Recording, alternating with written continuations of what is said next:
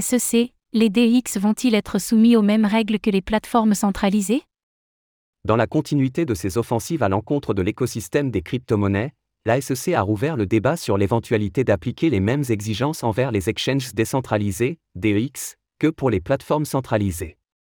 Toutefois, des désaccords ont été exprimés en interne.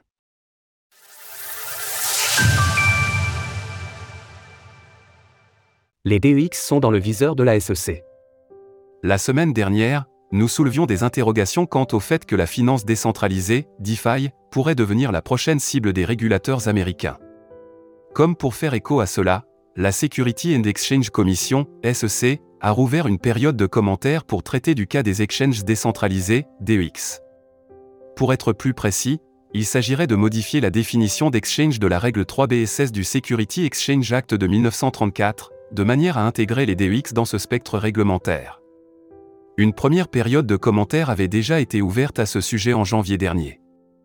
La Commission a reçu de nombreuses lettres de commentaires sur la proposition de janvier 2022 qui, entre autres, demandait des informations sur l'application des règles existantes et l'application des modifications proposées au système qui négocie des titres de cryptoactifs et répondent à la définition proposée des systèmes d'échange ou de négociation qui utilisent la technologie des registres distribués ou de la blockchain, y compris système qualifié de finance décentralisée.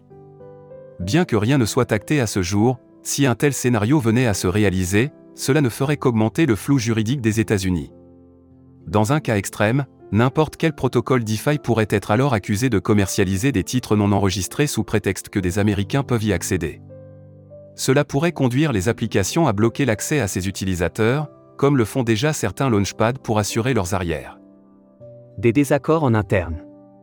Malgré tout, il semble que ces discussions ne font pas l'unanimité au sein de la SEC. En effet, la commissaire Esther Perse a par exemple clairement signifié son désaccord à Gary Gensler. Plutôt que d'embrasser la promesse des nouvelles technologies comme nous l'avons fait dans le passé, nous proposons ici d'embrasser la stagnation, de forcer la centralisation, d'encourager l'expatriation et de saluer l'extinction des nouvelles technologies. En conséquence, je ne suis pas d'accord. Plus loin dans son discours, nous pouvons même y deviner une référence aux menaces récentes envoyées à Coinbase. En effet, Esther Perse indique que lorsque les entrepreneurs tentent de discuter avec la SEC de la meilleure manière d'adapter le cadre légal pour qu'il soit en conformité, l'institution récompense plutôt leur bonne foi par une action coercitive.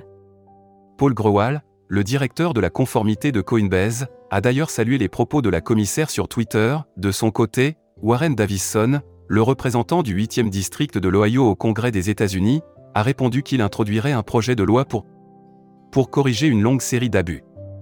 La finalité d'un tel projet serait de démettre Gary Gensler de ses fonctions, en remplaçant le rôle de président de la SEC par celui d'un directeur dépendant des commissaires, si tout cela reste à ce jour au stade de débat, ces événements ne font qu'accentuer la bataille réglementaire qui se joue aux États-Unis depuis ce début d'année.